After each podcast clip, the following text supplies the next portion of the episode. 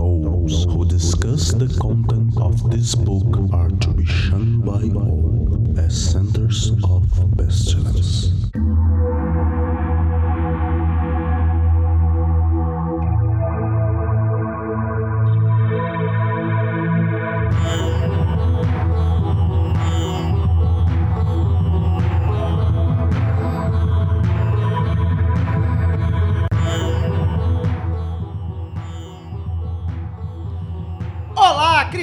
Abismo! Aqui estamos com mais um Foco de Pestilência, um podcast sobre magia, iluminismo científico e outras esoterices. Eu sou Flávio Watson, estou acompanhado aqui dos meus cúmplices Pietro, 93. Senhor Feliciano. Faz o que tu queres. E temos hoje aqui duas convidadas, nosso primeiro programa com convidadas, que é a Cris Oi. e a Vanessa. Olá. É, daqui a pouco vocês vão saber por que que elas estão com a gente aqui.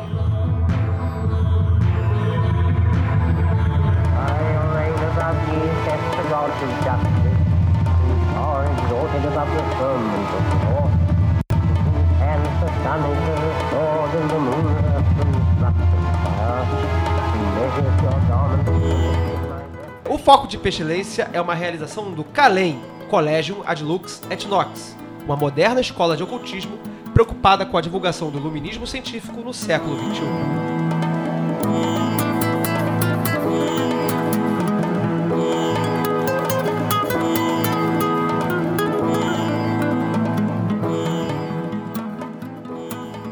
Assunto de hoje é tarô. Para isso a gente convidou duas pessoas para participar do programa hoje com a gente, que são duas é, tarólogas, eu poderia dizer assim.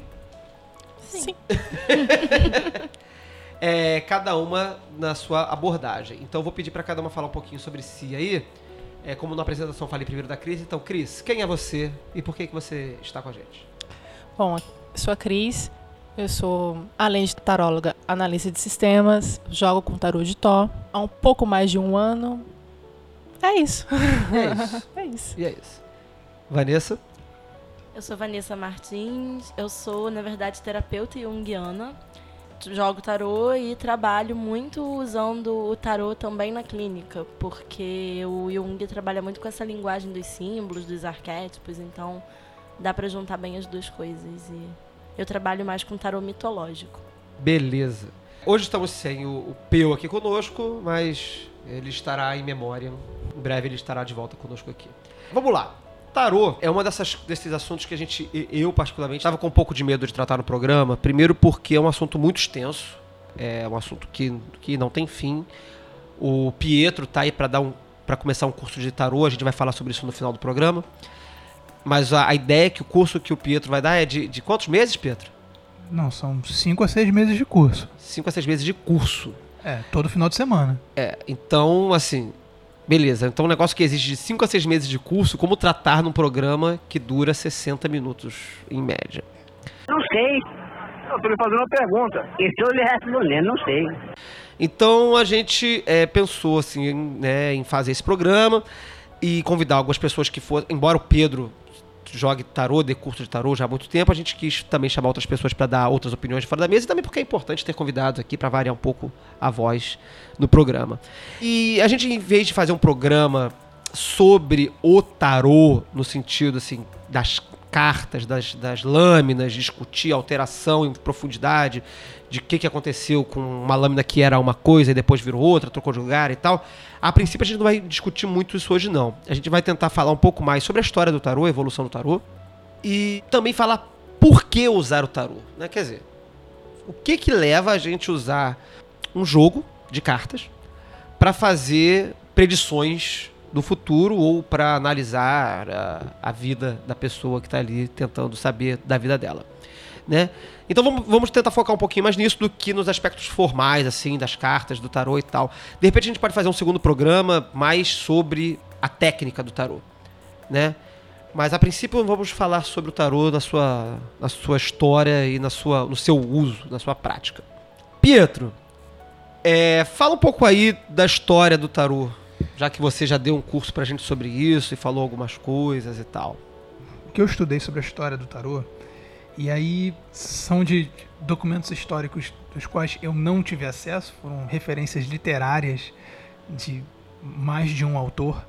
É que o primeiro registro, né, de, de fontes até incertas e secundárias, datam de 1371, 1377, 1371 com, com Peter IV de Aragão.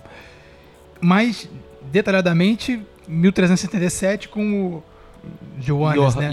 Johannes. É, né? Que ele registra o, o Ludum Cartorum. E aí esse é o primeiro registro de jogos de carta mesmo. E obviamente foi logo proibido, né? E isso, isso vai se, se desenrolando muito, de maneira muito devagar. Porque o próximo registro já é dois anos depois, quatro anos depois, e sempre com referência à nobreza. Sempre com referência ao acesso. Por exemplo, só para citar aqui, é, em 1387, por exemplo, João I, rei de Castela, proíbe jogos de naipe, xadrez e, e outros. Então, quer dizer, já, a coisa já vinha como, como um jogo, um jogo de nobres como xadrez, né? E aí manteve-se né, na- no alto, né? No alto, na alta sociedade, vamos É, dizer assim. tinha uma questão ali, a, a própria produção das cartas eram cartas. eram muito cuidadosas, eram caras essas cartas, né? Ela, o processo de, de, de produção de um tarô ali no século XIV, de um baralho de. tarô não, vamos vamos falar de tarô ainda. De um baralho de cartas, era um processo caro. Você tinha que, que encomendar para um artista pintar dezenas de cartas diferentes né? Você ainda não tinha imprensa, você ainda não tinha. Você no máximo tinha é, é, clichês de madeira que ficavam toscos.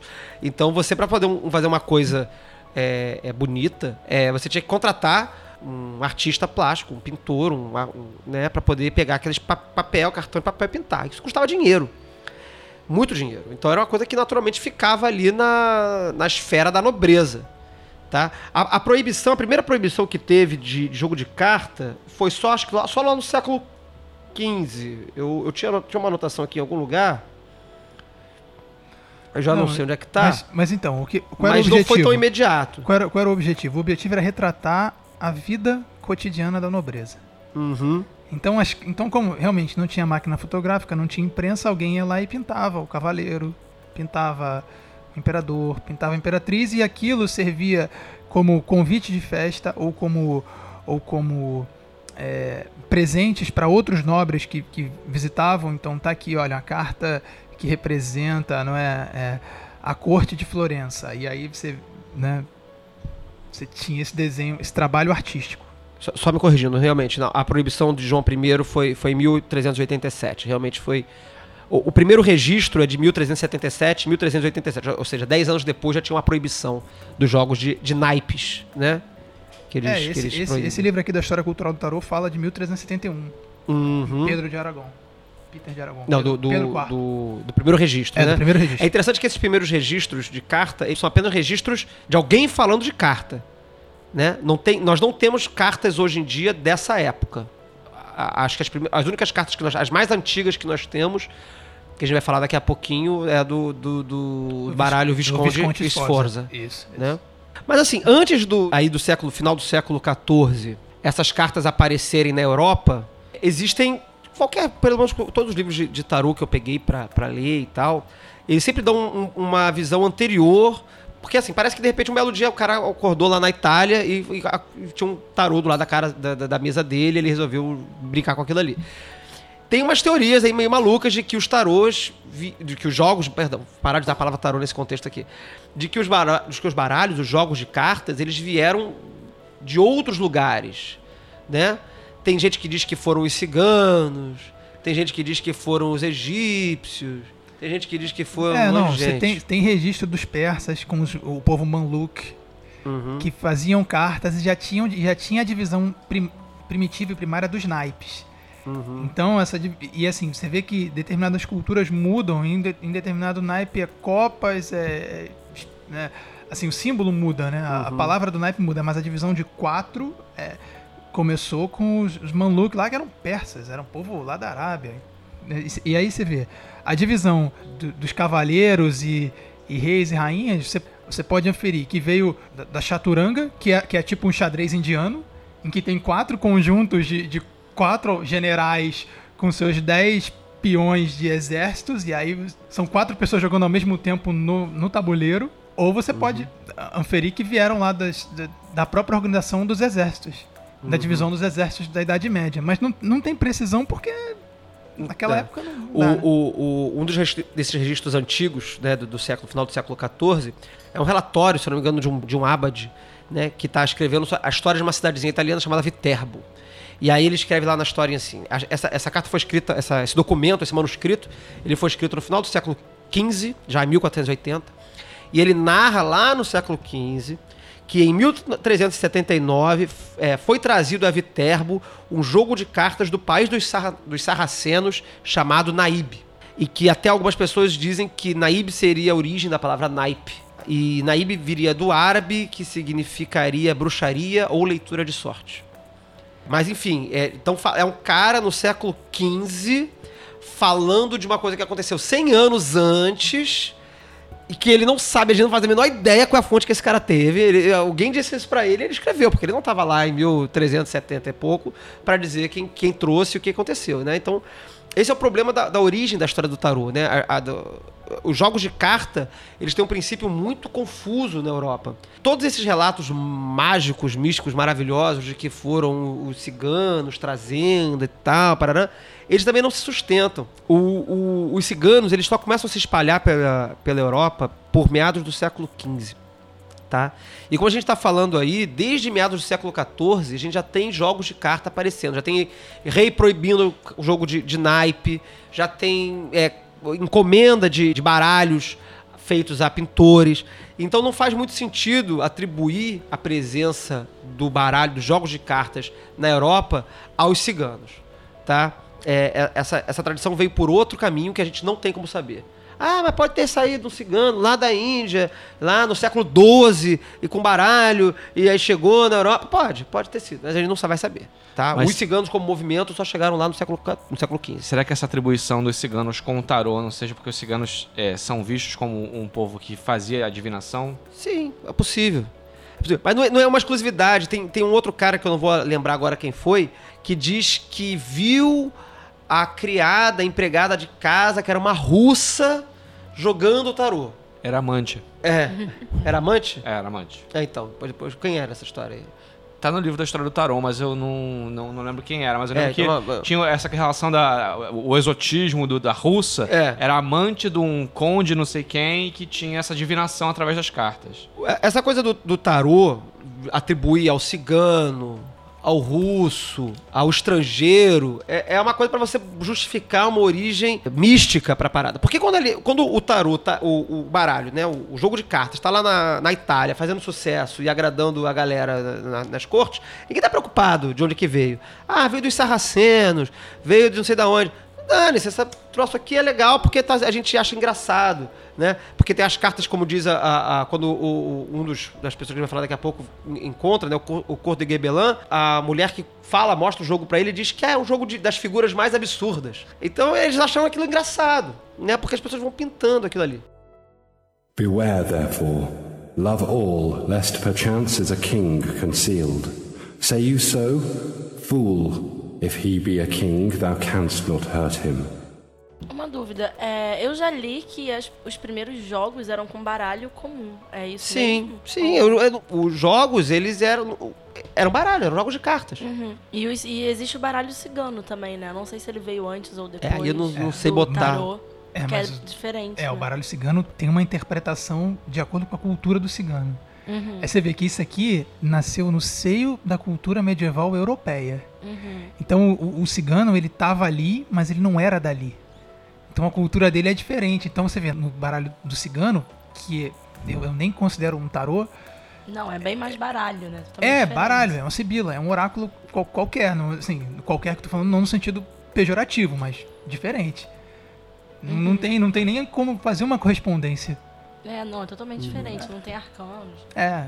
Mas enfim, aí vamos pular aqui, a gente sai daqui do século XIII, passa 14, 15. Aí temos, enfim, o nosso primeiro, primeiro baralho, parecido com o que temos hoje, que é o baralho Sforza. Fala aí, Não, Pedro. é, pois é, a treta da família Visconde e da família Sforza. Então, isso, isso foi o que levou. Se não tivesse essa, esse- essa rixa dessas duas famílias, provavelmente a gente não teria tarô hoje. Por quê? Começava como o, o tarô um, um marketing primitivo do seu império, né? dos- Sua família. da sua família. Então a família é, Sforza desenhava as iluminuras da sua corte, e isso era divulgado, e chegava lá na corte dos, do- dos Viscondes, e os Viscondes falavam, não, mas, mas a gente tem que ter isso também. Então a gente vai fazer um mais bonito que o deles. E, e essa fa- e é- eram duas famílias da Itália. Na Itália tem o rio Taro, a região fisicamente da Itália tem lá, e, e já tinha um jogo na Itália de cartas chamado Little Tarocchino. É, Little Tarocchino, acho que é Tarocchino, né? é Tarocchino. é. Aí a gente não sabe se era daquela região da- do pessoal do Rio Taro que jogava ou se era simplesmente uma simplificação de um jogo de cartas que tinha na época. Mas o que, que aconteceu? As famílias começaram a olhar aquilo e começaram a botar os seus desenhos naquelas cartas. E aí começou a rolar aquela rixa de família de dizer, não, o meu, o meu vai ter uma carta a mais. Não, o meu vai ser mais bonito que o seu. E aí os acontecimentos daquelas famílias começaram a ser retratados naquelas cartas. Acontecimentos marcantes, formais, desse jeito histórico ou de um jeito de projetar autoridade, né? Então você tinha a figura do imperador, tinha a figura da imperatriz, tinha a figura do, do, do papa, da papisa, né? E aí fala assim, não, como, como papisa? Não, ex- existia. Tinha-se no subconsciente que existia uma figura de autoridade feminina no, poder religioso. né? Não só do imperador e da imperatriz. Começou aí, e aí a coisa foi se desenrolando durante séculos, literalmente. O interessante do, do baralho Sforza é que até então esses jogos, os taroquinos e, os tarôs italianos que estão ali circulando desde o meado do século XIV, eles não têm um padrão de número de cartas. Então a gente tem é, é, baralhos com 60 cartas, baralhos com 50 cartas, baralhos que estão separando os trunfos do baralho numerado, né? Tem, em vez de ter quatro cartas de corte, tem três cartas de corte. O baralho Sforza, ele é, se não o primeiro, ele é talvez um dos primeiros baralhos, mas o único que a gente tem hoje em dia que a gente consegue, con- que a gente consegue contar as 78 lâminas. Então o baralho Visconti Sforza, ele é o primeiro baralho que conta com 56 cartas numeradas, né, de, de Ais a 10 e mais quatro cartas de corte, né, quatro naipes de 14 cartas, mais 22 trunfos. Até então isso não existia. Isso fundamenta ali.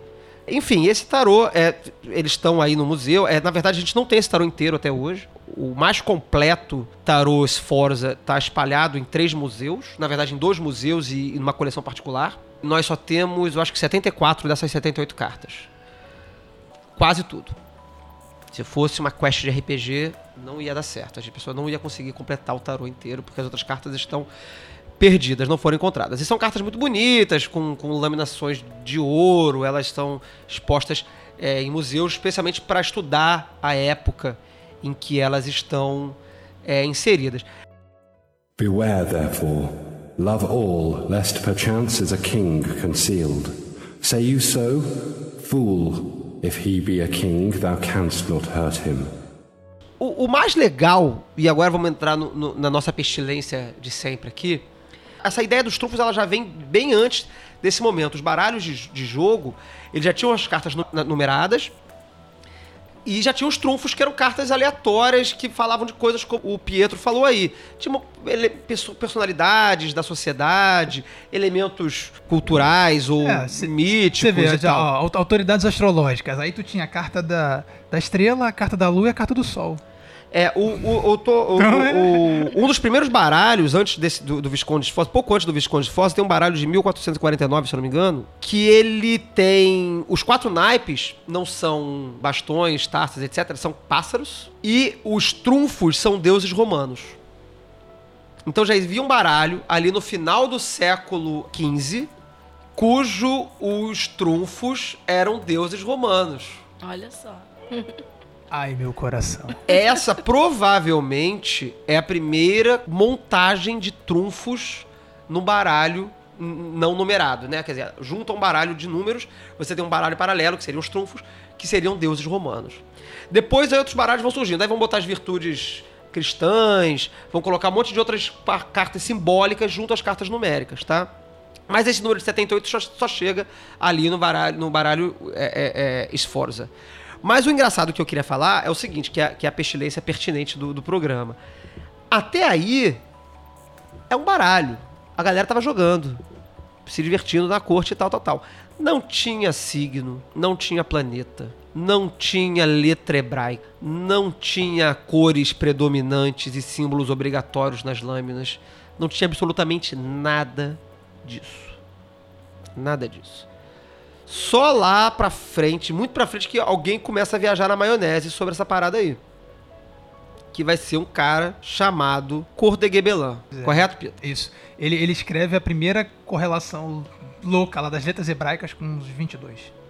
Ele vê 22 e 22 e 22 letras hebraicas, 22 arcanos, trunfos do tarô e 22 e bota lá. Faz uma tabela e divulga na enciclopédia, né? É, ele, ele era um enciclopedista, tava resolvendo fazer um- uma parada lá do, do, do Le Monde Primitif, o mundo primaveral. A história dele é engraçada. Ele, ele tá, tá, tá passeando lá, conhecendo as pessoas lá na, na França. E aí, como eu falei anteriormente, ele encontra um- umas pessoas numa festa, na casa de alguém, sei lá onde, que estão jogando jogo de cartas. E aí, é, é a primeira grande marretada esotérica do, do nosso, dos nossos tempos.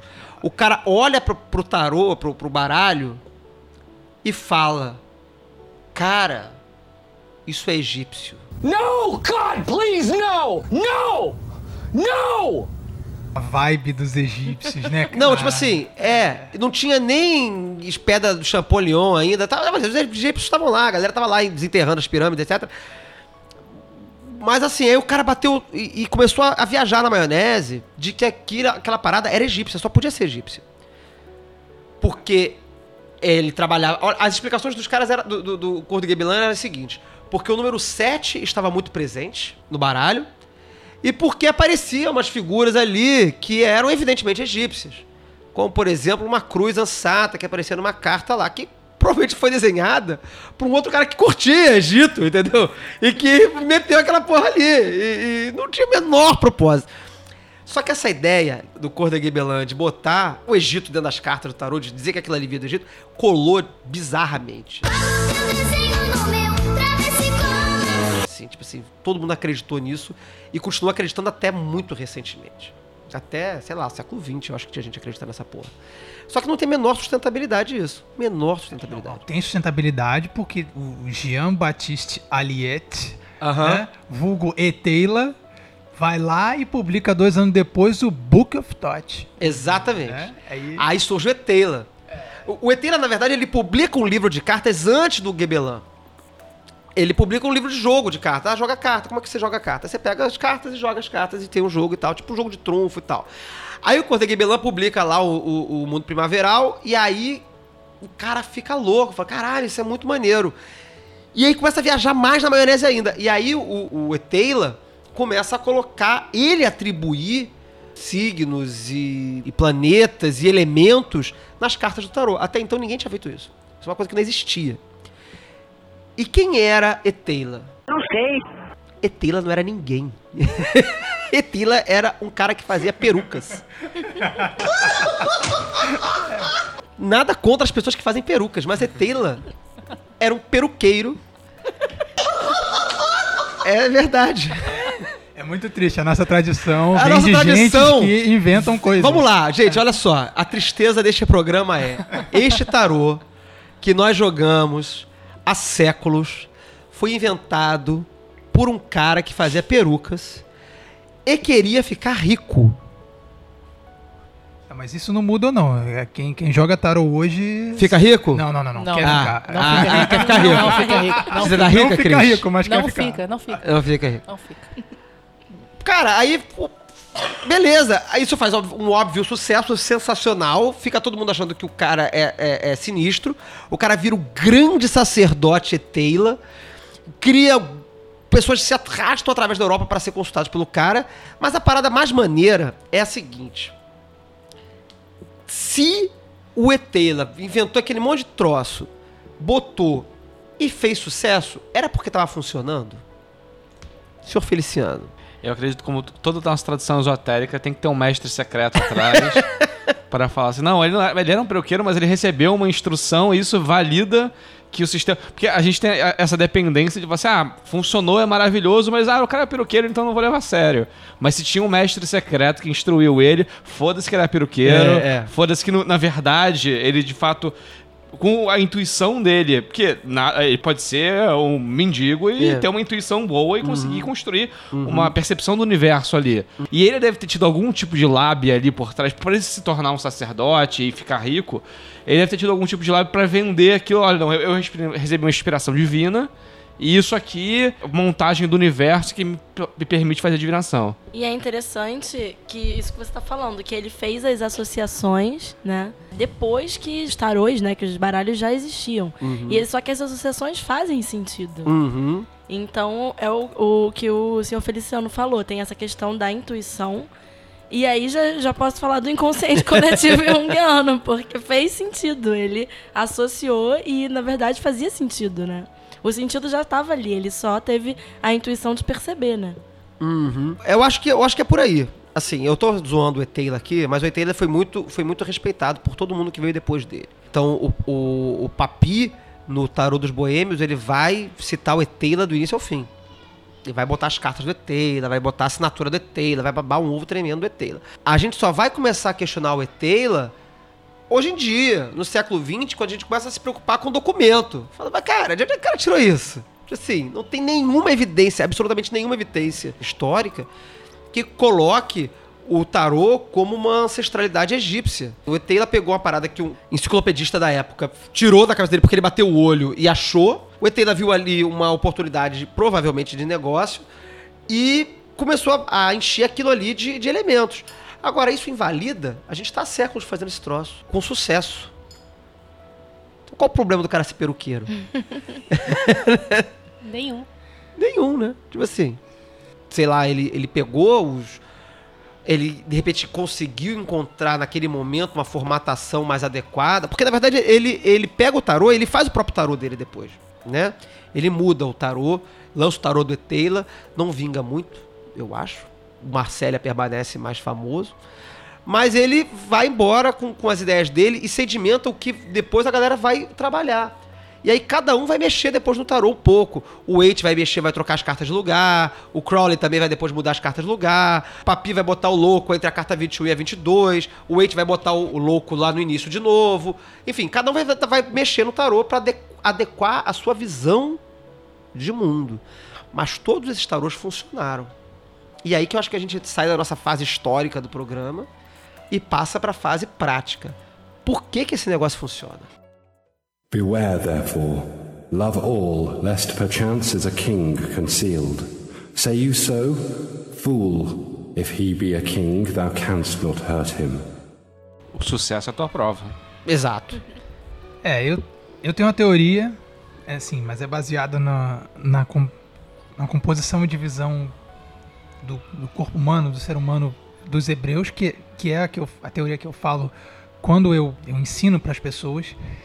E aí bate com o que você falou, que o tarô é, é só um, um ponto material em que eu, falo que é a coisa. A coisa quer te responder tudo a todo momento. A diferença é que a gente não tem o contato com a coisa o tempo todo. Uhum. Então você tem um milésimo de segundo para ouvir a coisa. Que é no exato milésimo de segundo em que, você, em que o seu consciente e o seu cérebro está entretido com o significado das cartas. Aí você abre um- uma brecha e a coisa dá aquele estalo e você e vem a resposta. O que, que você acha, Cris? Bom, não vou falar contra porque eu fiz o curso com ele. né? eu assisti essa aula. não, mas por mais que tenha feito o curso com ele, eu concordo com ele, porque realmente é assim que acontece. Como é que é essa sensação? Essa, assim, esse estalo? Eu já. Bom, quando jogo, eu percebi depois da aula tal, de, de vários testes, tan- tanto na, na aula quanto depois jogando para os consulentes, eu percebi o seguinte, que realmente o seu cérebro fica tentando traduzir, tentando achar o significado de coisas, mas o estalo vem assim, fora daquilo ali. É como se alguém não falasse, tipo assim, como se percebesse aquilo que a pessoa está perguntando, ou às vezes nem o que ela pergunta, às vezes é o que ela precisa ouvir. Porque às vezes acontece disso, da pessoa tá lá na, na tua frente para jogar, ela nem perguntou daquilo, vem, você, No meu caso, eu falo. Veio, eu fui do jeito Ah, que veio. para, para a audiência, é importante salientar que a Cris é a taróloga que faz chorar. É, Não, é, não. Eu acho que eu não conheci nenhum consulente que tenha feito consulta com a Cris e que tenha saído assim, sem, sem escorrer uma lagriminha, pelo menos. Teve eu. Você? Não, não, mas- ah, Seu seu Feliciano não. Feliciano, Não, não, não, não, coração não. de pedra, Não, coração seu gelado. Felici- Você sabe o que temos que fazer, malvado? Feliciano não se consultou com o tarô. O senhor Feliciano fez um julgamento da consulta. Foi diferente. É, o senhor Feliciano não- É. foi, foi, foi, foi complicado jogar pro senhor Feliciano. Foi complicado. É porque foi complicado. é, é, eu descobri assim, que- eu já conhecia a lenda do, do Cristo que faz todos chorarem, etc. E a, a grande diferença pra mim, pelo menos, foi que eu trouxe demandas que eram demandas existentes na minha vida muito sóbrias. Tipo assim, ó, eu tô com essa situação amorosa aqui, eu queria saber se vai se resolver ou não. Eu tô com essa demanda do trabalho e aí e aí e tava pronto pra ouvir, tipo, Ele já como- sabia a resposta. é, e, e, sim, tanto respostas positivas quanto negativas. Ó, isso aqui vai dar certo, não, isso aqui vai ser muito difícil, etc. E eu acho que quando a pessoa vai muito aberta, num espectro muito amplo, tipo assim, ah, eu vou conhecer o cara da minha vida? Não. Ué, se sair não, você vai falar que sim? Não, É, não. é, Pronto. é, tem que falar. Mas eu tenho uma pergunta pra mesa que é o seguinte: é, considerando que o tarô tem esse componente de intuição muito forte, é, o quão distante é isso dos relatos de todas as, as denominações religiosas, etc., de incorporação, medi- mediunidade, etc., que também são meio que vozes que você ouve, você sente uma coisa que uma outra entidade quer é, te dizer aquilo e acha que você tem que falar aquilo pra pessoa. Eu não vou falar porque eu não sou tarólogo. Eu, só Eu- tô, eu- só tô aqui para eu, apontar a peraí, treta. peraí, peraí. Eu acho que não tem nada a ver, não, cara. Isso não tem nada a ver, não. E assim, eu, quando as pessoas jogam, eu chego lá e falo, olha, tem que ter mediunidade, tem que ter. Não tem que ter nada disso, cara. Você acha que a intuição é sua? Sim. É, é, Sim. é, é isso, é uma Sim. característica de cada Não, pessoa. pode, pode ter gente que diz ou que, que jogue incorporado tal, mas aí é outra situação. Mas no, eu acho que no geral é a própria a intuição da própria pessoa. Como eu falei, você está jogando ali, você, dis- você distraiu o seu cérebro, distraiu o seu consciente, o seu lado que pensa Racional. mesmo, racional, o seu lado racional, e aí vem, vem aquele estalo, como, como diz o Pedro, a coisa vem e te diz. Ou te vem, não te diz, te revela, te mostra o que está ali para você responder sinceramente para a pessoa que está na tua frente. Eu gosto de uma frase que tem na introdução desse do livro Jung e o Tarô, que, que fala, eu acho que é mais ou menos assim, é, é o espelho, o, o tarô é o espelho do inconsciente. Então, na verdade, você está acessando o seu próprio inconsciente ali para você obter as respostas que você na verdade já tem. Então, eu acho, também acho que não tem muito a ver com mediunidade. É uma Ah, isso no caso quando você joga pra você, né? Quando você tá jogando pra outra pessoa, você tá. Não, mas a própria pessoa, eu vejo assim, a pessoa que tá ali, você tá. Você, a, a gente que sabe a técnica do tarô, tá ajudando ela, mas a acessar o próprio inconsciente. Sim, né? sim, sim. As questões estão no, no inconsciente, né? E a gente acessa o nosso também, Sim. jogando. É, eu acho que a- até o fato de você não estar jogando pra si, outra pessoa estar jogando pra você, aí se a outra pessoa fala assim, ó, isso aí vai ser muito penoso e difícil. A pessoa tem uma sensação e ela conta, não, puta, eu, eu entendo a dificuldade, eu sei como vai ser difícil. E se ela tivesse pensando sozinha, ela talvez não chegasse a essa opinião.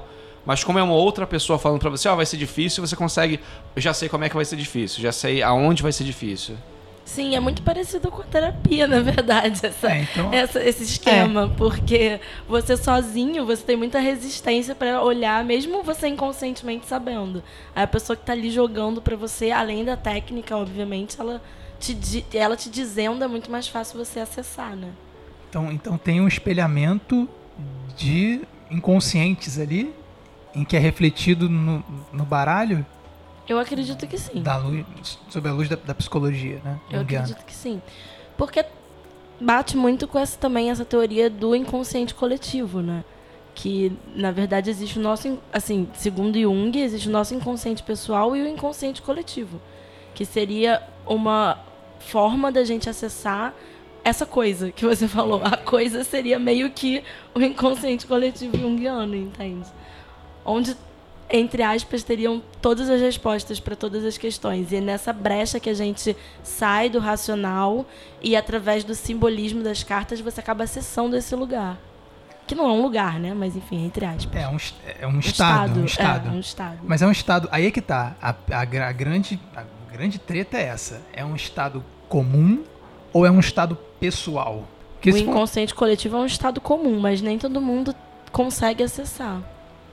Ah, será que, que é, é, eu ia puxar essa pergunta quando a Cris estava falando sobre. Quando foi perguntada a questão da mediunidade, o senhor Feliciano falou, e a Cris falou sobre, sobre estar incorporado ou não e tal. é, e falou sobre a sensibilidade, intuição. Nem, nem todo mundo tem, de repente, uma intuição tão apurada para fazer uma leitura. Mas todo mundo pode ter? Isso é desenvolvível? Que, é, é, Vanessa, o que, que você acha? Eu acho que todo mundo pode ter. Eu acho que isso é desenvolvível, mas eu acho que as pessoas se, se bloqueiam. Entendeu? Muitas pessoas se bloqueiam. As pessoas querem ficar muito no racional e, e- e aí essas pessoas têm mais dificuldade. Mas eu acho que todo mundo tem essa intuição, todo mundo tem. Vo- A pessoa só tem que saber acessar isso. Esse inconsciente coletivo que eu tava falando não é. Todo mundo, na verdade, acessa. Quando você está sonhando, segundo Jung, você está acessando o inconsciente coletivo, segundo ele.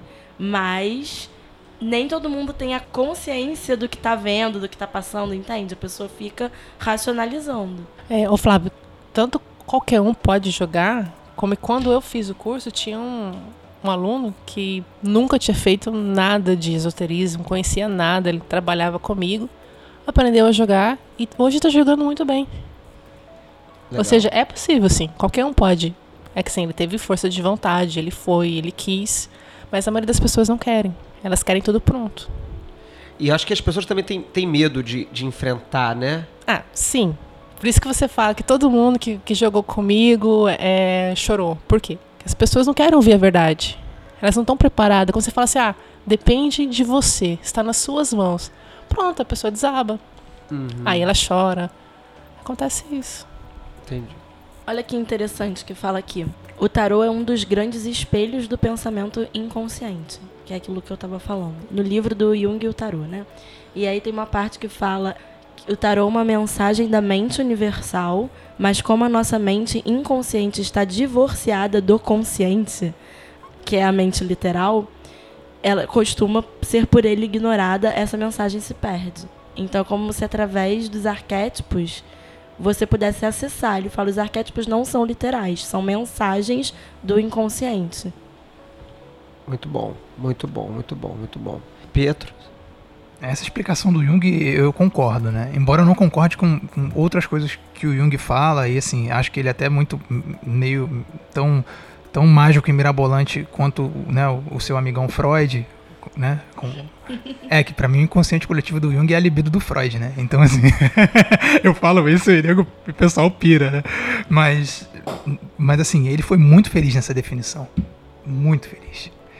Concordo em gênero, número e grau. E, e principalmente porque é um, é um assunto que eu vou puxar aqui, que tem pessoal que joga tarô na mesa, é um mecanismo de autodefesa do esquecimento. Todo mundo que joga, que eu ensinei a jogar e que assim, eu jogo, as pessoas esquecem do que jogou, pra quem jogou, o que falou, até que jogou pra pessoa. Então assim, eu acho que isso não é proposital, tá? Eu, eu já testei isso, eu não falo, eu não ensino a pessoa. Como é que vai ensinar a pessoa a esquecer? Não, não dá. É, né? Então eu acho que é uma. Como é que vocês veem isso? Isso é verdade mesmo. A gente esquece Salvo mesmo. só quando for alguma coisa assim extraordinária, né? É, aí muito marcante. marcante. aí não tem como esquecer. Mas você- às vezes você lembra da situação, mas você não lembra quem foi. Você lembra, você conta assim como se fosse algo que alguém te disse. Mas fora esse caso, realmente, você esquece. Eu não lembro que eu joguei pro Sr. Feliciano. Só lembro que foi difícil, porque com uma maneira que ele já trouxe as perguntas, tipo assim, como se fosse um julgamento já. O advogado defendendo, o acusando. Só por isso. Mas o que, eu- que ele perguntou, o que eu respondi, não lembro nada. E essa questão, eu lembrei agora, essa questão que você falou da mediunidade é interessante, porque eu já joguei como, como consulente, é, consulente, com uma taróloga que é muito médium e dá pra perceber muito bem a diferença. Ela realmente você via que ela não tava usando só o tarô. Ela falava umas coisas, ela, ela fazia o jeito das pessoas, era uma coisa muito louca. Ela fazia o jeito das pessoas que eu tava perguntando ali na questão. E aí você via que saía bem, do, bem da coisa do tarô mesmo. Ela meio que jun, acho que ela juntava naturalmente as duas coisas. Acabava usando o tarô, acabava usando o tarô meio de suporte pra mediunidade dela, pra manifestar alguma coisa ali e contar alguma coisa. Ela não tava Exatamente. jogando o tarô, talvez, né? É, eu sentia que o tarô nem precisava estar ali, que ela podia parar, olhar pra minha cara e falar as coisas. É, aí você sente que é bem diferente mesmo de quando a pessoa tá realmente mais conectada só com o tarô, assim, entendeu? Entendi. Então aproveita e, e me conta um pouquinho do, do seu trabalho terapêutico com o tarô. Como é que funciona essa parte de você juntar uma técnica supostamente esotérica com um trabalho científico, um trabalho técnico científico terapêutico? Então, a base, a ideia é essa questão dos arquétipos. Que Jung usa muito tudo que está relacionado a arquétipos, tipo conto de fadas, é, mitos, para trabalhar na clínica. É, de que forma? Esses arquétipos fazem parte do inconsciente coletivo. Você muitas vezes se identifica com uma história, com um mito, com um personagem. Isso acontece o tempo todo, principalmente com crianças. Né? Mas a gente também se identifica com um personagem de um filme, se identifica mais com um conto de fada do que com outros. Desde criança tem aquela história que sempre te chamou a atenção. E o que Jung fala é que aquilo diz muito sobre você, sobre a sua essência mesmo, sobre quem você é. Então, isso acelera muito o processo terapêutico, porque às vezes você conta uma história e você pega, você, você quebra a resistência da pessoa. Se a pessoa está falando dela, ela naturalmente tem resistência. Ela está falando de questões traumáticas da vida dela, lá na terapia falada e aquela coisa toda. Naturalmente tem um monte de resistência ali. Quando a pessoa conta, ah, qual, qual o seu conto de fada preferido? A pessoa conta, ela não está sabendo que ela está falando dela, mas ela tá. Então, a ideia é essa questão dos arquétipos. E o baralho, o tarô, né? Ele, todos os tarôs têm arquétipos. Eu gosto muito do tarô mitológico, principalmente para esse trabalho da clínica, porque os arquétipos são bem definidos. Tem um, um simbolismo bem definido. Então, a imperatriz é a Deméter. A Deméter é a grande mãe da natureza, relacionada a, a colheitas, relacionada à prosperidade, relacionada à criação, à fertilidade. Então, tudo que, que aquele arquétipo carrega. E os arcanos menores são mitos inteiros. Por exemplo, o Copas é Eros e Psique. Então você tem a historinha toda de Eros e Psique desde o início, desde a, do, do Ais até o, o Cavaleiro, né? O Rei e tal, os últimos lá. E conta toda a historinha. Então é muito legal de trabalhar com essa questão do, do arquétipo em si, do inconsciente.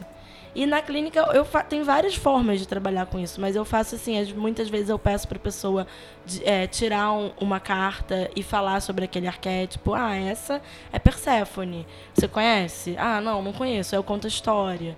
E aí, o que, que você acha que tem a ver com esse momento da sua vida? Porque aí também entra outro conceito junguiano que é o de sincronicidade. Que se você tirou aquela carta naquele momento, tem uma razão para você pensar sobre aquele significado. E aí a pessoa pensa sobre aquilo. Então, mas é, é você que conduz ou é a emergência espiritual que te leva? A emergência né, do, do- do in- interna que te, te bota naquele ponto. Você e, o- e a pessoa naquele ponto para tratar aquilo. Como assim? Eu não entendi. Ué, é porque assim, existe, um- é, existe um, um, um- um terapeuta, Stanislav Grof, né, que ele tem um conceito de emergência espiritual, em que não, não é o que você não é o que a pessoa perguntou. É o que, ela, é o que a Cristiane falou, é o que ela precisa ouvir. Ah, sim, é muito mais isso, é o que ela precisa ouvir. Sim, eu acredito que sim. Até porque na clínica eu não trabalho muito com perguntas, não. Eu trabalho mais com essa emergência mesmo. Assim, se saiu naquele momento, é isso que você precisa ouvir. É esse significado, esse símbolo que você precisa trabalhar nesse momento. Por quê? Aí a pessoa associa com o que está acontecendo com ela, com o que ela está sentindo, para entender o porquê. Eu vou aproveitar para fazer um- uma pergunta, porque eu, eu sempre tive uma, uma ideia, e eu falei disso no. No caso, já vai ser o penúltimo programa, é o último que a gente lançou, mas quando esse daqui for ao ar já vai ter sido o penúltimo. É, sobre essa questão da sincronicidade. Ia ser legal porque a sincronicidade. Só puxando esse esse assunto meio paralelo aqui, não, não é sobre tarô pontualmente, mas é um assunto que permeia toda, todo o entendimento moderno que se tem de magia, alguém sempre puxa a sardinha para sincronicidade. Ah, porque é o evento que é síncrono e não sei o que, não sei o que lá. Eu tenho uma interpretação de sincronicidade de, de- de- dos eventos que se relacionam, né, é, é, em sentido, de- com sentido, que eu queria saber assim, se é isso ou se não. Porque assim, eu tenho a impressão de que quando você puxa uma carta e aí a sincronicidade vai é, dizer que o fato desta carta ter saído, este é o assunto que você tem que tratar. Mas é possível pensar a sincronicidade como o contrário? Independente da carta que saia, eu falarei do assunto que tem que ser falado sob o prisma daquela carta? Ou sob o prisma de qualquer outra coisa que esteja acontecendo? Quando a borboleta entra pelo, pela janela do, do- do- da, da sua casa, e você fala, ah, essa borboleta entrou aqui porque tal coisa. Mas eu poderia ter sido a borboleta, eu poderia ter olhado para uma mancha no carpete, eu poderia ter visto o gato miando, poderia ter sido qualquer coisa? É o, é o é o princípio da paranoia, né? É o princípio da paranoia de, de interpretar cada não, é, é- acontecimento como um trato é- particular entre Deus é- e a sua alma, né? É, pois é, mas então, eu tô, na Sim, verdade eu tô querendo sim. fazer o reverso É- é disso. É, é- é perigoso, é perigoso. É. Não, eu, eu entendi. É, Tem muita discussão sobre isso, na verdade, porque o conceito de Jung para sincronicidade é, na verdade, eventos que coincidem muitas vezes ou algumas vezes. O Jung tem essa concepção do universo vivo. Tudo está interligado. Então é como se o universo estivesse querendo falar com você. Assim, é uma coisa meio viagem, por isso que as pessoas, muita gente critica o Jung, diz que ele é místico, mas é essa ideia do universo vivo, é uma ideia bem da filosofia oriental, que ele bebeu muito dessa fonte. Então, se uma borboleta entrou na, na sua casa, ah, isso te fez lembrar de uma coisa, ou você já estava com aquela coisa na cabeça e poderia ter sido qualquer coisa que ia te fazer lembrar daquilo? É uma questão. É uma questão que se discutem. Que, tipo, muitas pessoas discutem. Mas o, o conceito de sincronicidade é um exemplo bom. É, é você está assistindo um filme, aí você le- aquele filme te lembra de um amigo. Aí você sai do cinema e encontra aquele amigo.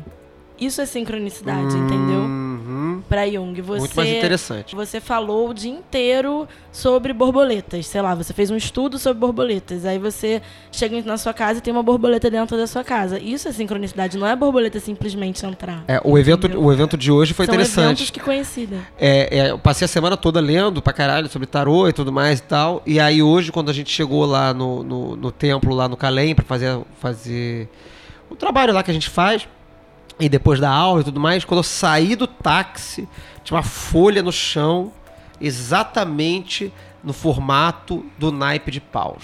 Exatamente, a folha tava recortadinha assim. Espadas. Você não De, de pau não, de espadas.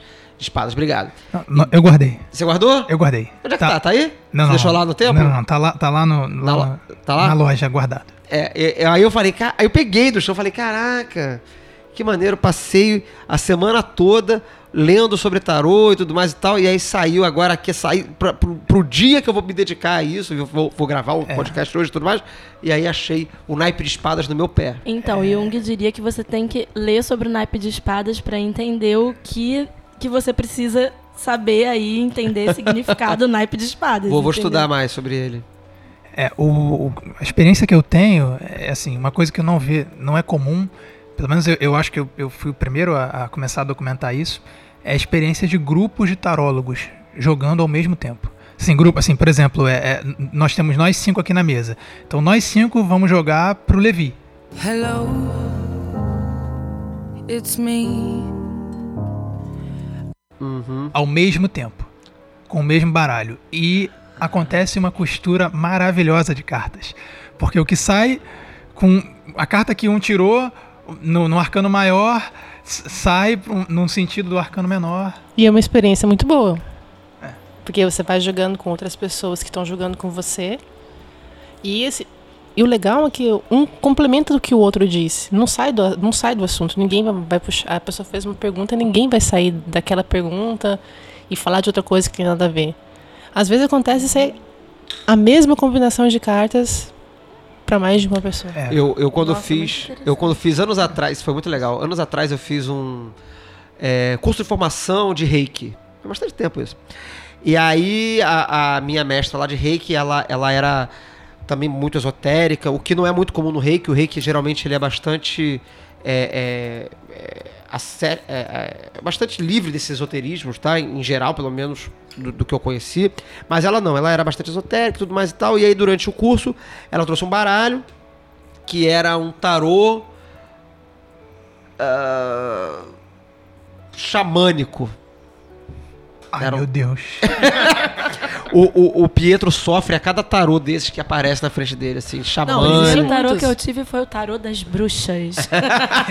Hoje em dia existe tarô de 11 anos tudo. É, esse é amaldiçoado mesmo. Tem tarô de Estourou. aqui. Tem tarô de tudo. Mas enfim, aí eu tava lá no negócio do reiki, Paraná, e aí num dado momento ela pegou um tarô, o, o tarô, enfim, o baralho lá do tarô xamânico, e pediu pra cada um, éramos três alunos, cada um embaralhar e tirar uma carta, e que essas cartas seriam o nosso totem, né, barará, barará, barará. Aí cada um tirou, aí a primeira aluna foi lá, embaralhou, cobra. Aí o segundo aluno foi embaralhou, cobra. A terceira aluna embaralhou, cobra. Os três tiraram a mesma carta. Aí ela falou: Olha, Olha. é uma. Aí eu falei: Ah, eu gosto muito da serpente. Ela falou: Não é serpente, é cobra. Eu falei: Então tá bom, você tá dizendo que é cobra, é cobra, não sei o quê. Está mais calma, queridinha. Eu, na época, tinha acabado de, de tatuar uma serpente no meu ombro. E, e aí saiu, aí a gente fala, ficou conhecido como a turma da cobra. A turma da cobra.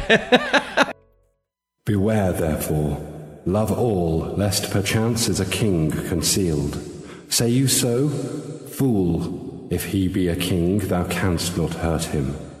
Outra experiência interessante que eu tive foi quando eu tava fazendo curso de tarô, que a gente falava cada aula, era uma vez por semana. Eu não sei se vocês já sentiram isso também. Era uma vez por semana e a gente falava cada aula sobre um arcano.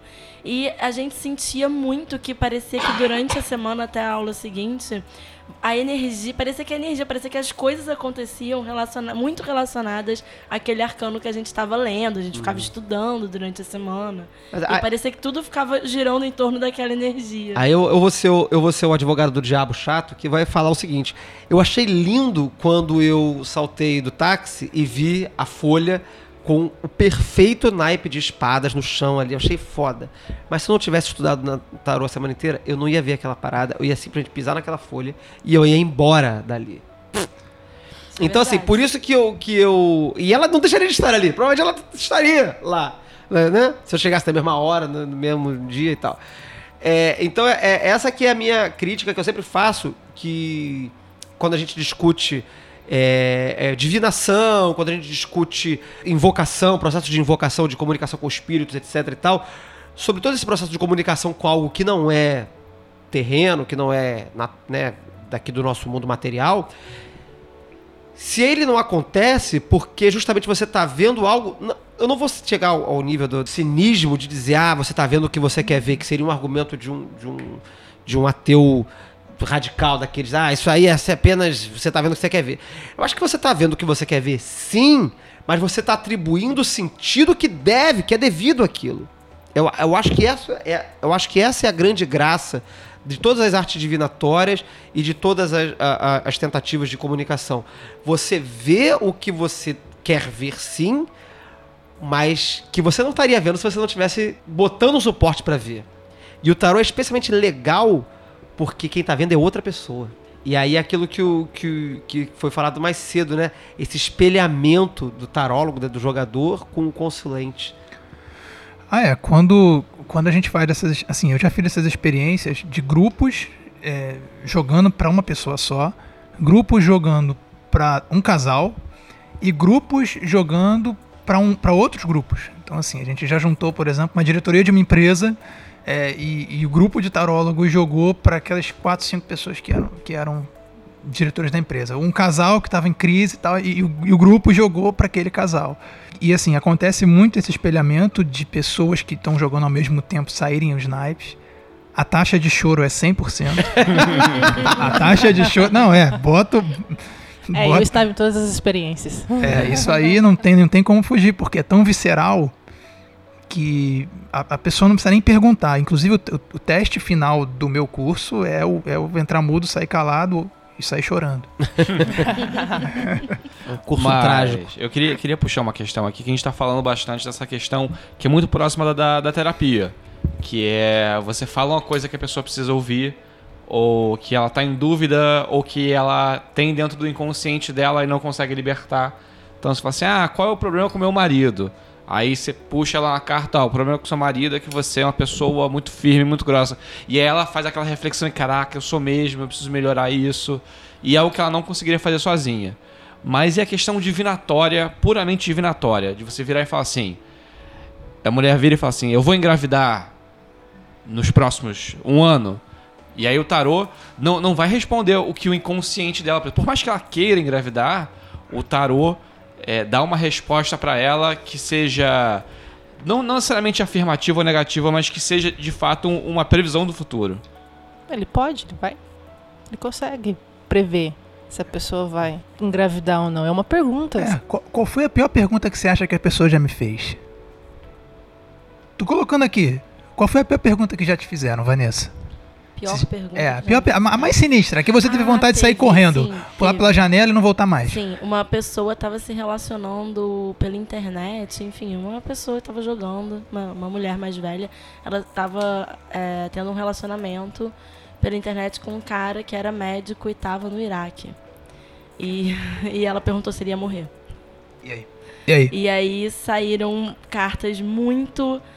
É, Não, não, não, não. Ele vai morrer ou não vai morrer? Eu quero, eu quero saber o que, que você Então. viu e se o cara morreu ou não morreu. É, o que Pois você é, disse. É, eu não sei se carta- o cara morreu ou não morreu, porque eu não tinha contato com a pessoa direto. Eu joguei pra ela só Não, mas o que você momento. O que você disse? Eu não tive coragem de falar, juro, eu não tive.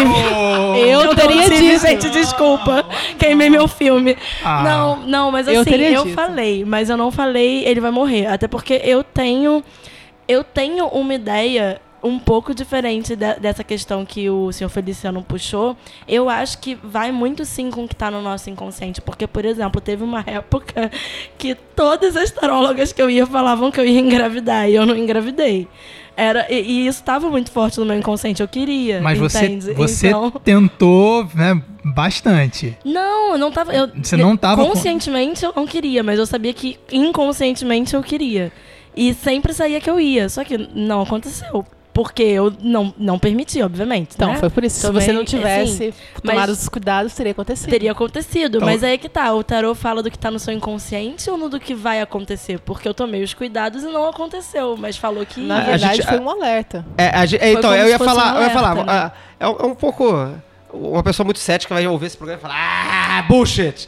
Mas assim, eu, eu, eu, eu concordo. Eu concordo. A gente hoje falou sobre isso. Hoje a gente. Eu tava dando um curso sobre geomancia. E geomancia é uma arte divinatória, como tarô. Tarará, tarará. E aí uma das, das alunas falou, é, mas e aí? Pô, a gente tava faz- fazendo, avaliando o futuro profissional do, do Pietro e tava um pouco trágico. E- Tá ruim pra mim. Tá ruim pra mim.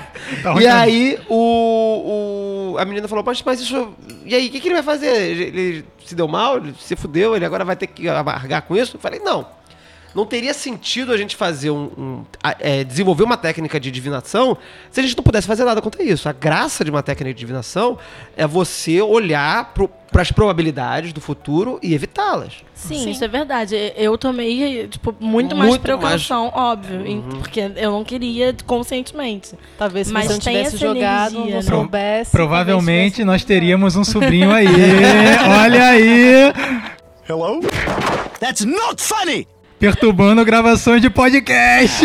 Ah, bom, mas olha só. E essa só- questão, só pra finalizar, Ah. da, da pessoa que perguntou isso, saíram. Assim, é porque eu, eu acho que o tarô nunca é totalmente. Isso vai acontecer, ponto, né? Quer dizer, às vezes é, mas nesse caso eu fiquei um pouco insegura de dizer que isso ia acontecer sim, que o cara ia morrer sim. Mas eu falei que Grandes tinha, tinha probabilidades. probabilidades de dar grandes problemas sim, que onde ele estava realmente era muito perigoso, mas eu falei assim, que tinha grandes probabilidades de dar algum problema. você- assim. De- de- É. de- Você não tem contato mais com essa pessoa pra saber? Não você, tem. Ah, você ser que namorava, você que namorava o Infelizmente, médico do Iraque, por favor, se ele morreu, comenta aqui no podcast. Só pra não ser hipócrita aqui, e não viver por uma lei, né, e não propagar uma lei que eu não vivo, eu vou responder a minha própria pergunta, uma das perguntas mais difíceis, se não a mais difícil, foi quando eu tava de bobeira no Catete 92, lá numa casa colaborativa que já até fechou.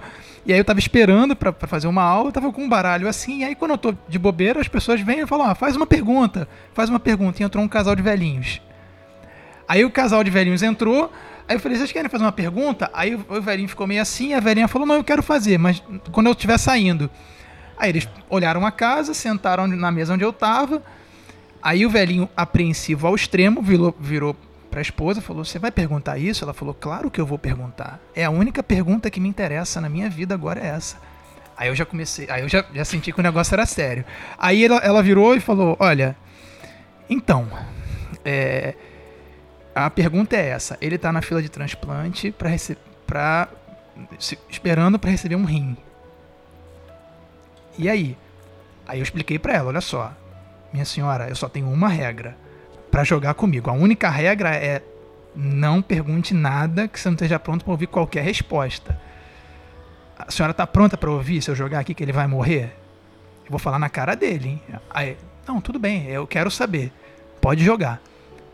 Para minha sorte, não saiu nenhuma carta que indicasse fim da vida daquele senhor. Pelo menos não por causa daquilo, né?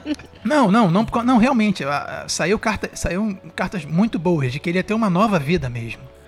De que realmente ele ia conseguir o rim e ia ser num prazo de seis meses, assim, não ia demorar muito. No curto prazo ele ainda ia continuar fazendo hemodiálise.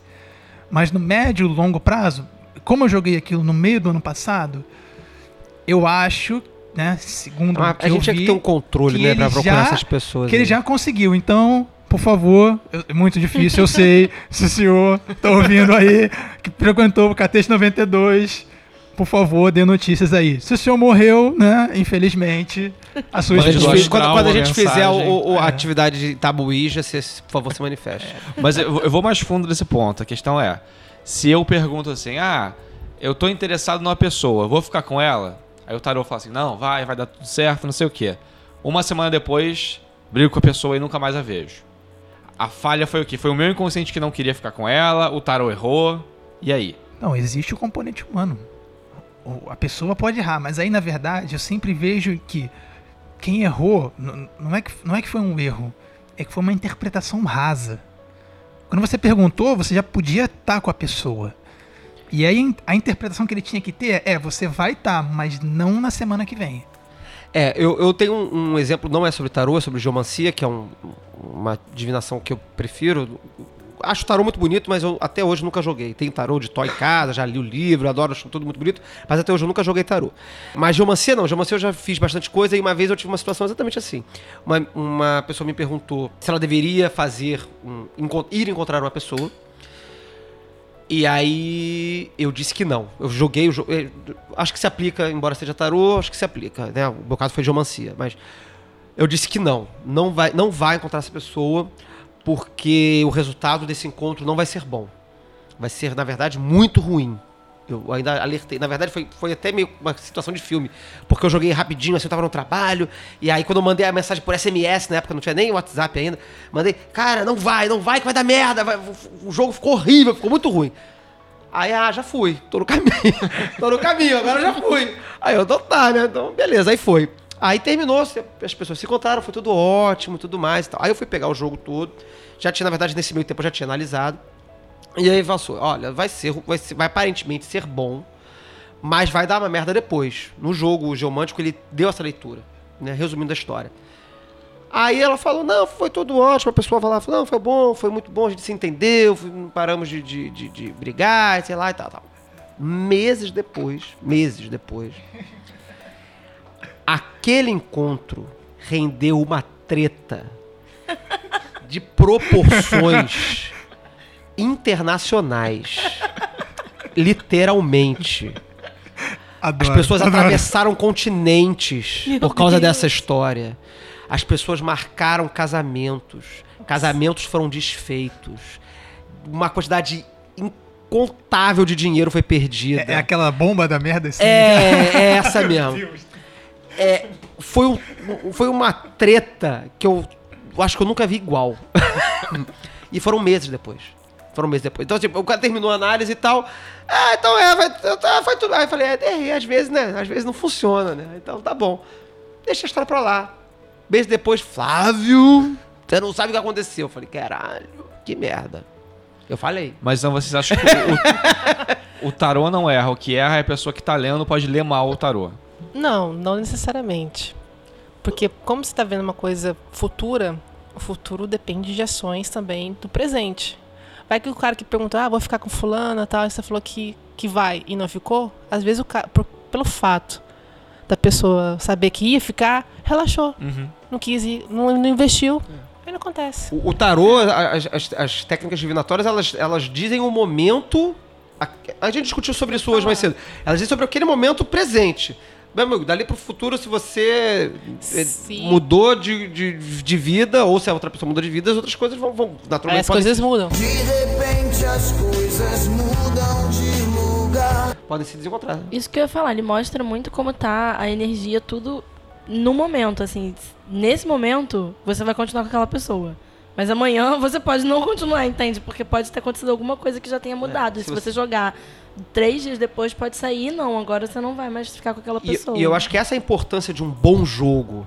Porque se você simplesmente dá uma resposta sim ou não, e foi o que a gente estava discutindo hoje no curso de geomancia, não basta. Porque se você dá uma resposta sim ou não, você fica alienado do contexto desse sim ou não.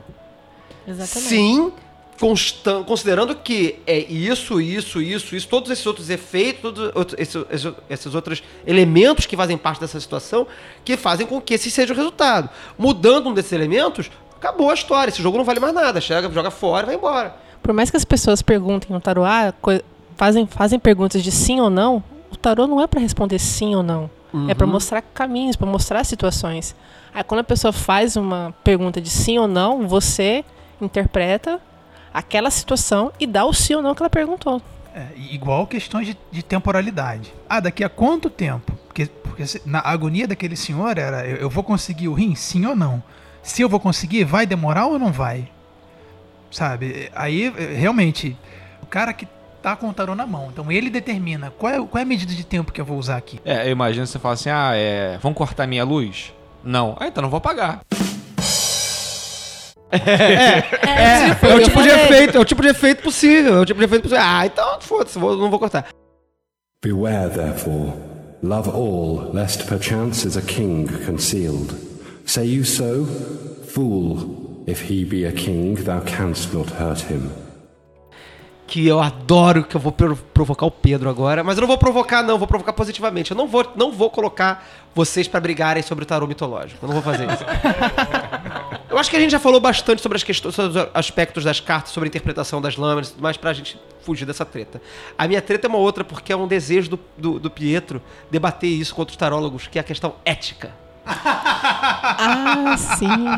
E eu acho que a, a Cris também tem coisas pra, de repente, contribuir com isso aí. Vamos discutir um pouquinho sobre essa questão, né? Você viu, você possui o dom da visão, a visão além do alcance, a espada de Tandera. E aí, diz ou não diz? Diz. diz. Diz e diz sempre. Sim. E diz do jeito que veio. Exato. Porque quanto mais você. É, é, qu- quanto mais você se priva disso, quanto mais você tenta poupar a pessoa, pior é. Então, se você vai dar uma má notícia, você chega e manda na lata. É tipo, um, né? É porque se você ficar tentando poupar, aí vai ser o seu consciente que vai estar atrapalhando na sua. Aquele estalo vai se perder. É por isso que eu- do jeito que você viu, por isso que eu faço assim, do jeito que veio, eu já falo, porque se eu ficar tentando, aí já vou modificar, aí o sim vira não, aí o talvez é, vira. é, talvez, aí É você que nem eu atendendo, que nem eu atendendo cliente lá no, no trabalho, né? Uma merda federal, aí você fala, não, olha, então, não é bem assim. É parecido e tal. Aí você vai contornando e o cara não sabe o tamanho do problema. Aí tem que falar o problema de verdade. Eu concordo plenamente, apesar de que eu tive dificuldade de fazer isso naquele momento, mas eu concordo. Não, é difícil, é difícil, mas assim, pra mim, para mim não é tão difícil porque eu já sou naturalmente assim. Eu falo. Eu não tenho esse negócio de meio termo. A pessoa, eu gostei, gostei, falo, não gostei, não falo. Então, É, no não jogo também. boazinha, acho que esse aqui influencia. Não, mas isso não é questão de ser uma pessoa má, não é. Não, tô brincando. Não é. Então, só pra, só vocês marcarem, por que, que o Flávio me perguntou isso? Porque existe um movimento, que é o código de ética do tarô, que foi um documento proposto por duas casas de tarólogos da Europa, né? Uma casa de tarólogos da, da- de Portugal, outra da Espanha, em que foi traduzido aqui, tem alguns anos já traduzido esse código de ética dessa, desse, dessa convenção de tarô que teve lá na Europa, na Europa. E a gente até procurou marcar um evento sobre o debate do código de ética, mas aí o Catete 92 fechou, não deu. E, e eu até tô para puxar esse, esse movimento desse, desse evento novamente lá na sede do, do, do colégio, né? Zéferos, né? Marcelo Bueno, você não vai me escapar. Tu, tu- tô falando aí, vou- tu vai ouvir esse podcast, a gente vai marcar esse evento, Manda- desse debate. manda do- o link pra ele. Desse debate do código de ética, né? Na minha visão, a ética, a ética mesmo, fica do lado de quem pergunta. Eu- eu se, eu- se o meu objetivo é afastar eu, meu e mim, essa questão não é minha, sabe? Se, eu- se eu tenho que ah, silenciar o Pietro pra fazer o tarô falar da vida do sujeito, cara, eu não posso ficar preocupado com nada, com, literalmente com nada. Se ele vai perguntar. Aí você fala. Aí as, as pessoas, né? Mas como assim? Pra se perguntar da outra pessoa? Né? E aí uma das perguntas que, que eu lembro de uma das consultas que eu fiz, né? A mulher perguntou se o irmão era viado. Era homossexual. Eu falei, não, não, ele não é não, ele é bi. É, ele, ele joga nas duas. Aí ela, tá vendo? Eu não sa- eu sabia, eu já desconfiava, não sei o que e tal. Mas cadê a ética? Né, Não, não tem. Não, não- eu acho- eu acho que pergunta. Você, você é uma ferramenta, né? Assim, cara. o, o tarólogo, é, o- Sabe? o, o adivinho, que seja, ele é um. A ética é falar o que. É, falar o que você. exatamente. É, tipo assim, eu acho que a ética não é o que se pode perguntar, o que se deve falar. Eu acho que a ética tem que ser assim. Você, tem, você sabe interpretar, você tem como dizer, como responder, então responda, não mascare. Eu acho que a ética é essa. É, é interessante vocês falarem isso porque é, há algum tempo te- teve uma discussão em relação à medicina nos Estados Unidos sobre os oncologistas, que era como lidar com o paciente que está com câncer ou com câncer terminal. E aí, durante uma época, não sei se isso ainda é em vigor hoje, mas tinha um guideline de falar: Ó, cara, você vai morrer, você tem seis meses de vida. Porque muita gente estava é, sofrendo ou mesmo processando, famili os, os familiares processando, etc. Porque assim: ah, o cara foi no médico, aí falou assim: ah, você tá com câncer, a gente vai tentar, e tem esses procedimentos, e quem sabe. E aí, entre aspas, iludia o paciente. E aí se criou essa regra de assim: ó, vai ter, cara, vai ter que ser frio e seco. Ó, sim, pelo que tá vendo aqui, você vai morrer daqui a três meses. Concordo. Eu, se eu fosse. Se eu tivesse nessa situação, eu ia querer saber se eu ia morrer. Nem queria ficar assim, ah, vou Mas, tem- tentar. mas- é, mas nem todo mundo quer. E aí é o problema, né? Do consulente que pergunta, mas quer ouvir o Mas é- contrário, né? Mas é por isso que a gente é. já avisa. É. É, por isso que a gente já avisa. Fala, ó, não sente na minha frente se você não tá preparado para ouvir a resposta. A pessoa pode sair. Mas você tem certeza que você quer perguntar? O que sair aqui, eu vou falar. Não é verdade, seu Feliciano? A gente que eu avisei. Eu recebi esses- todos esses avisos. E isso é um pouco diferente dessa questão do médico, né? Porque a pessoa que tem uma doença, ela não tá necessariamente querendo saber É. ali. Às vezes ela não quer, mas a pessoa que chega pro, pro tarólogo pra perguntar, ela tem que estar pronta pra ouvir aquela resposta. É, ela quer tá saber. Ou ela quer saber, ou ela precisa saber de algo. Ninguém chega na frente do, do tarólogo e está tudo feliz. Está tudo bem. Claro. Nice. Beware, therefore, love all, lest perchance is a king concealed. Say you so? Fool, if he be a king, thou canst not hurt him. Pra fechar, eu, eu ia fechar com, com esse tópico, mas eu recebi um, um aviso da, da, da nossa audiência espiritual, que a gente não tem ao vivo aqui, mas para falar um pouquinho sobre alguns tarôs que existem em utilização hoje em dia. Só falar rapidamente sobre cada um. Quais são os, os principais tarôs? Como assim? Não entendi. Mas Pietro e Cristiane, falem sobre o tarô de Thor e a diferença do tarô de Thor pra Marcélia e etc. Ah, Não. cara, isso rende um programa. Isso rende um programa inteiro. É porque eu imagino que a audiência talvez não saiba o que é tarô de Thor. É, vamos, vamos fazer um final, um final, então, assim. Abriu o programa contando a história do tarô, e aí a gente falou quando o tarô surgiu como tarô, que foi lá com, com o Eteila e com, e com o Cor de Gebelan. Epílogo do programa. A gente teve o prólogo, agora a gente vai ter o epílogo do programa que é terminar de contar essa história, né? De forma muito rápida. Depois que o, que o Eteila e o Cor de Gebelan, né, fizeram o tarô e tarararã, surgiram vários tarôs da sequência, né?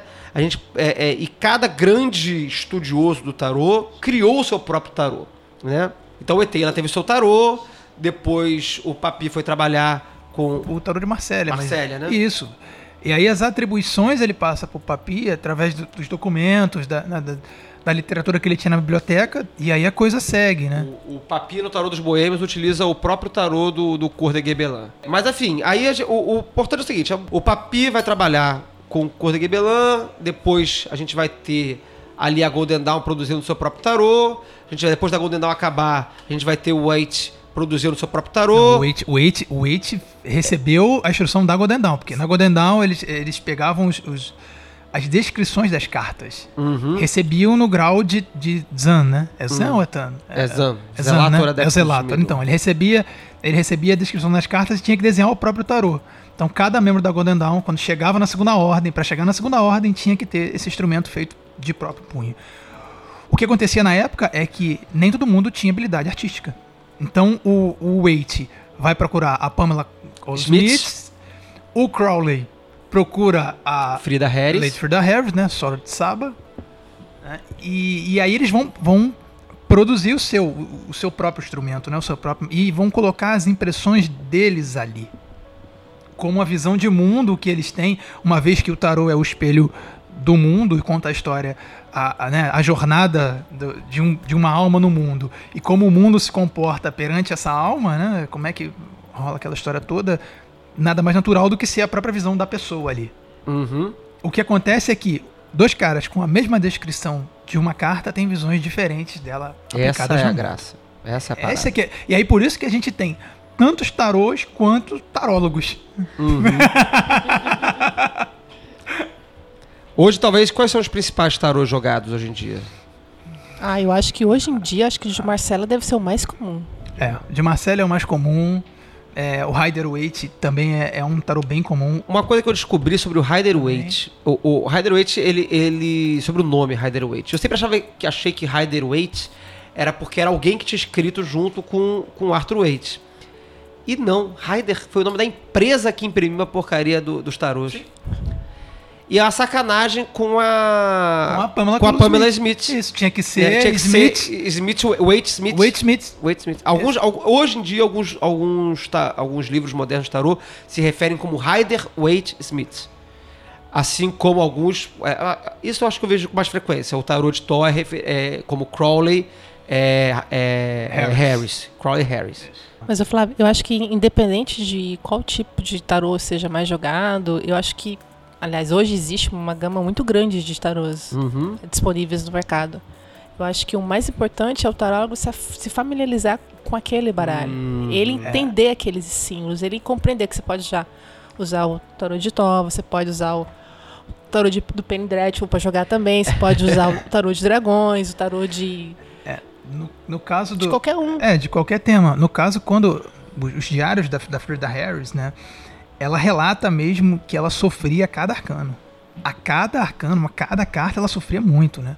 Tanto que, por exemplo, quando ela desenha o tolo, ela fala que, que ela, ela tava olhando o mundo com os olhos de uma criança. Em que o tolo parecia uma criança que, que, que ficava brincando com ela. E ela desenhava e não conseguia desenhar, e desenhava de novo, e tava uma porcaria. E, e, e é assim, você vê que rola uma absorção mesmo.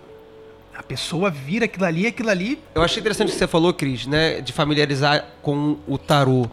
Porque hoje você, a gente tem uma gama infinita de tarôs, né? Se você, qualquer lugar do mundo que você for viajar, você provavelmente vai ter alguma versão local do, do- com os ícones lá do, daquele, daquele, daquela cultura, né? Então você vai ter o tarô Art Nouveau, você vai ter o tarô celta, você vai ter o tarô, sei lá... Esses tarô que você falou existem. Eu sei, eu sei que existem. Existem. Eu já vi. Eu já- Se É. você for lá Se no site tarô.com, Você você um tem, monte. sei lá, bilhões de tarôs Não, não, ali. não, a Eclectic, a eclectic.com. Exatamente, eu A- puxei aqui a o eclectic.com. eclectic.com, a lista de top 10 tarôs de todos os tempos. Eu conheço dois. Número 1 um é o Rider, Rider Waite. É, a mais famosa. O segundo é o tarô de Thor. E aí vem Shadowscapes, Devi- Deviant Moon, Druidcraft, Legacy of the Divine, Well Unknown, Victorian Romantic, Gaian Tarot e Morgan Greer Tarot. Ah, o Marcelo nem entrou. Nem entrou. Pois é, o Marcelo Ele nem nem entrou. entrou. Eu fiquei é surpreso com, com o, o eu o acho que Tot. deve ser, no, deve ser no Brasil, então. a- É. que ele deve ser mais famoso. É, então. o- eu fiquei surpreso com o Tarot de Tot na segunda posição. Eu, o, o, o, o Eight eu imaginei que tivesse aí na- das cabeças, mas o Tot... Pietro não deve ter gostado que o Thor ficou em segundo. Ah, e... não, não. Não, mas o ele Tó a gente é- sabe. O, o É, tarô de Tó é um tarô que sempre que você chega numa loja e pergunta assim, tem tarô de Tó? O cara fala, Ih! É, o tarô maldito, né? Esse tarô aí é sinistro. É, uh. O tarô ele- Já uma vez um cara falou pra ele, é o tarô da verdade. Eu e os outros não são, cara. É a fama. Joga esses outros no lixo, cara. Só passa a tarô de É fama, é a fama. vergonha alheia, né, cara? eu assim. acho muito curioso isso, porque a gente tá, tem um podcast de ocultismo, basicamente, iluminismo científico, essa tradição, um pezinho dentro da Telemann, e aí quando a gente foi na, na Arca da Montanha Azul, o, o cerimonialista, a gente tava, não, a gente trabalha com magia, Aleister Crowley, aí o cara fez, fez exatamente isso, hum, Aleister Crowley, é, veja bem... Não, eu não, eu não gosto muito do Crowley, não. Eu falei, é, nem a gente. Ele, ele queima nosso filme até hoje, rapaz. A gente tenta ser sério, mas ele era um fanfarrão. É, até em séries ele é citado, né? É, até, até em séries, né? Porque ele é uma figura proeminente do ocultismo. É, né? isso, esse vai ser, vai, E- ser, vai ser o tema que a gente ainda vai fazer, o podcast dos meus sonhos, que é magia na cultura pop. E a gente vai falar só sobre o Crowley representado, aquele filme horroroso da Chemical Wedding. Valdemar, que eu Ah, fui sim. obrigado a assistir. E, e, enfim, todos os outros filmes horrorosos em que o Crowley aparece, todo- não tem um filme bom, infelizmente. Mas enfim, isso já é um assunto para outro podcast. Quero agradecer a presença de todos, pedir para cada um aí fazer a sua despedida, mandar o seu jabá, falar o que quiser, beijo pra mãe, etc. Cris, primeiras meninas. Cris, Bom, jabá não vou fazer nem todo mundo já, já falou. Já falou da minha fama, vamos dizer assim. Mas se alguém quiser jogar tarô, pode dar uma mensagem no podcast que eu posso até Agendar. Entrar, em- agendar, entrar em contato. Tenho mais nada a acrescentar, não. valeu, Vanessa. Então, adorei. Obrigada pelo convite. É, se alguém quiser ver mais sobre o que eu escrevo, eu tenho um blog, é Vanessa Martins PC, Blogspot. Aí é só A gente, a gente bota. Eu sempre digo que vou botar o link na postagem, nunca boto. Eu, eu dessa vez me cobrem. Eu fico sempre devendo, mas eu vou botar lá. E eu tá? escrevo muito sobre esses assuntos de mitologia, arquétipos, então pode interessar. A gente, a gente também está devendo um programa, um debate futuro sobre, sobre Goécia e sobre sombra junguiana. E de repente a gente faz um programa sobre isso aí e chama você de novo. Muito bom. Adoro falar sobre sombra junguiana. Senhor Feliciano, O amor é a lei. Pietro. Então, é, eu, eu só aceitei é, ser professor mesmo, ensinar, depois que a Cristiane veio pra minha vida, né? Então eu não. Então. Nós estamos indo aí pra quarta turma. Né? A quarta turma do curso de tarô. a turma- É, só, só fazendo um feedback aqui. Você está começando a falar, você está já fazendo o jabá do curso de tarô. É? Não, não, não, não, não. Mas é, faça. Faça. Aproveite o momento. Ah, sim, sim, tudo bem. Eu nem, eu nem ia falar isso, né? Então, eu tô indo pra quarta turma, a turma da, da Imperatriz. Né? Tá sendo um desafio bom, porque tá me fazendo rever os conceitos e, e principalmente lembrar por que, que eu fiz o meu curso de tarô. Porque quando eu fiz lá 12 anos atrás, lá 13 anos atrás, eu fiz pra provar que não funcionava. Pra provar que era mentira. Se ferrou. E eu bati a cara na parede bonito, que funciona muito, sabe? Mas funciona muito e depende da dedicação de cada um.